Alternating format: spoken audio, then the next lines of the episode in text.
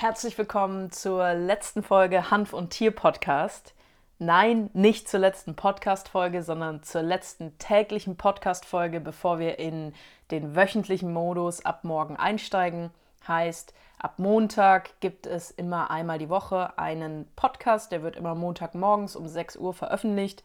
Und ja, wenn du bis hierhin dir schon alle Folgen angehört hast, vielen, vielen Dank dafür. Danke für deinen Support. Ich hoffe sehr, dass ich dir den ein oder anderen, ja, Einblick schon gewähren konnte. Und ich würde mich natürlich freuen, wenn du mir zum Beispiel bei Instagram eine DM schreibst und einfach mal ein Feedback schreibst.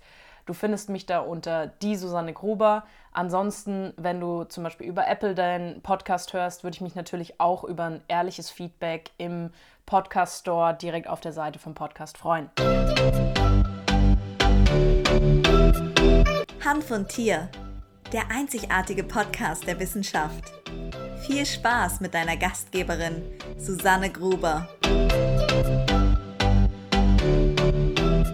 Heute abschließend zur Lounge Week, wie schon gesagt, möchte ich gerne nochmal ein Praxisbeispiel mit dir besprechen. Ja, das Internet ist auch für viele, viele gute Impulse zu haben und das war einfach eine wahnsinnig spannende Diskussion in einer Hundegruppe und darüber möchte ich heute mit dir sprechen. Es wurde dort gefragt für einen Hund eine Art Beruhigungsmittel für innere Unruhe. Und es wurde auch quasi in der Anfrage direkt reingeschrieben, aber Moment mal, also CBD auf gar keinen Fall, weil von einer Bekannten, von einem Bekannten der Hund, bei dem hat es null geholfen. So, das war mal quasi so die Ausgangssituation und in den Kommentaren kam dann auch vom Fragesteller raus, dass der durchaus natürlich die Ursache für de, diese Unruhe bei seinem Hund kennt und dass das bekannt ist, dass da aber aktuell quasi an den Umständen nichts, also die Symptome, die das auslösen, nicht geändert werden können und deswegen eben unterstützend etwas ja, ich sag mal, schon auch Naturheilkundliches gesucht wird. So, an sich natürlich schon mal cool und absolut äh, großartig, dass derjenige weiß, dass sein Hund quasi ja, eine, ein, dass es eine Ursache hat, dass der Hund ähm, unruhig ist und dass da auch ein Bewusstsein besteht, dass diese Ursache letzten Endes langfristig gekillt werden muss, weil man natürlich sonst auch mit den besten, ich sage jetzt mal, Behilfsmitteln und Unterstützern wie CBD oder anderen Naturheilpräparaten ähm, nicht viel bewirken kann, beziehungsweise das Problem ja langfristig nicht auflöst. Worüber wir jetzt einfach mal sprechen, oder ich möchte dir einfach so ein paar meiner Gedanken dazu mitgeben. Ich habe es in vorherigen Folgen schon etwas angesprochen, das Thema Anwendungsfehler. Also, wir haben natürlich zum einen die Möglichkeit, dass es Anwendungsmöglichkeiten oder Anwendungsgebiete gibt, wo Cannabidiol einfach nicht das richtige Mittel der Wahl ist. Das heißt, das muss man einfach auch mal so als Aussage stehen lassen. Es gibt Bereiche, wo andere Präparate oder eben andere naturheilkundliche Möglichkeiten vielleicht die bessere Wahl sind. Nichtsdestotrotz hat mich natürlich an der Aussage erstmal gestört, dass die Person überhaupt nicht selbst das Thema CBD für sich mal ausprobiert hat, sondern quasi aufgrund des Erfahrungsberichtes einer anderen Person das schon mal kategorisch ausgeschlossen hat.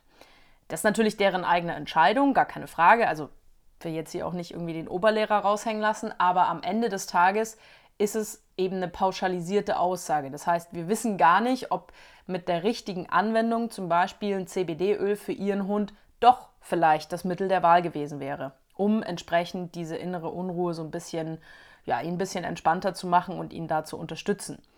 Und dann dürfen wir auch nicht vergessen, da sind wir eben wieder bei dem Thema Anwendungsfehler, wir wissen nicht, wie hat die Bekannte das angewendet, hat sie zu viel gegeben, hat sie zu wenig gegeben, hat sie es vielleicht nur einen Tag gegeben oder, also übertrieben gesagt, oder vielleicht auch nur eine Woche, vielleicht nur zwei Wochen gegeben. Das können alles mal so Faktoren sein, wo wir einfach noch kein Potenzial vom Cannabidiol im Körper feststellen können. Und wir dürfen ganz, ganz generell nie vergessen, jeder Körper ist unterschiedlich. Also auch mit anderen Möglichkeiten, also zum Beispiel Bachblüten oder Homöopathie, in den wenigsten Fällen gibt man solche Dinge ein einziges Mal und ähm, hat dann entsprechend gleich einen super Erfolg und sagt dann, oh ja, jetzt muss ich das nie wieder geben. Also auch zum Beispiel als schulmedizinisches Beispiel, wenn ich einmal Antibiotika anwende, also einmal eine Tablette für den Hund, für die Katze, für das Körpergewicht gebe, da kann nicht viel passieren. Das sind alles entsprechende Geschichten, die man langfristig anwenden muss, die man natürlich schon auch eben dann für den Bedarf nach Kilogramm Körpergewicht anwenden muss. Aber gerade eben auch diese anderen Bereiche, wie zum Beispiel Homöopathie oder Bachblüten, wenn du da schon Erfahrungen gesammelt hast, es braucht immer ein bisschen Geduld. Also zum Beispiel Naturheilkunde ist der Ursprung unserer heutigen Pharmakologie. Ja? Irgendwann in den, ich glaube, 1970er Jahren ist mal einer hingegangen und hat gesagt, ach, ich kann es ja extrahieren und dann kann ich das auch synthetisch in einem Labor herstellen. Und dann habe ich zum Beispiel Stoff X immer in einer gleichbleibenden Qualität und wenn ich jetzt aber zum Beispiel sage, ich ähm, benutze einen Kamillentee für eine Anwendung, dann kann es halt sein, dass in der einen Kamillenblüte ein bisschen mehr Wirkstoff drin ist und in der anderen nicht. Das ist natürlich bei Naturprodukten immer so der Fall. Und deswegen hat man natürlich irgendwann gesagt, ach toll, da guck mal, können wir in Tabletten reinpacken. Da haben wir immer die gleichbleibende Qualität und haben so natürlich auch einen entsprechenden Einfluss dann auf das Produkt und können eine standardisierte Qualität letzten Endes für die Anwendung zur Verfügung stellen. Meine persönlichen Erfahrungswerte, zum Beispiel bei der Anwendung von CBD-Ölen, ist tatsächlich, dass es durchaus mal drei bis sechs Wochen dauern kann, bis man etwas merkt.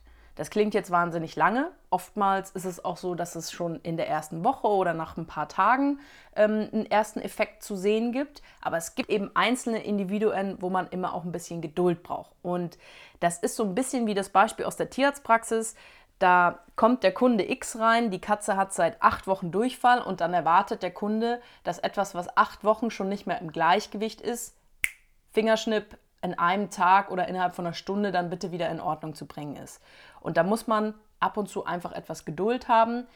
Was mir, wie gesagt, an dem Beispiel wahnsinnig gut gefallen hat, ist, dass die Person absoluten Bewusstsein dafür hatte, hey, ich musste auch verhaltenstechnisch auf den Hund einwirken. Also ich muss da gewisse Umstände ändern. Die kann ich zwar gerade nicht ändern, aber ich weiß, die Ursache dieses Stresses muss behoben werden, sonst kommen wir da langfristig nicht auf einen grünen Zweig. Ja, für die Anwendung mit Cannabidiol bei Unruhe habe ich tatsächlich auch Rückmeldungen von zum Beispiel Trainerkollegen bekommen, die gesagt haben, du Susanne, wir haben Kunden, die, sage ich mal, sehr unruhige und, und aufgedrehte Hunde haben, die wahnsinnig gute Erfahrungen damit gemacht haben, heißt Cannabidiol als Unterstützung. Das heißt, der Hund war in einem Training, in einer Trainingssituation einfach wieder schneller ansprechbar, er war wieder besser ansprechbar und er ist auch einfach vom ganzen Verhalten nicht ganz so extrem in so einen ja, Synapsenüberfluss ähm, irgendwo hochgeschossen, sondern es war ein Stück weit kontrollierbarer und dadurch natürlich auch das Training letzten Endes wieder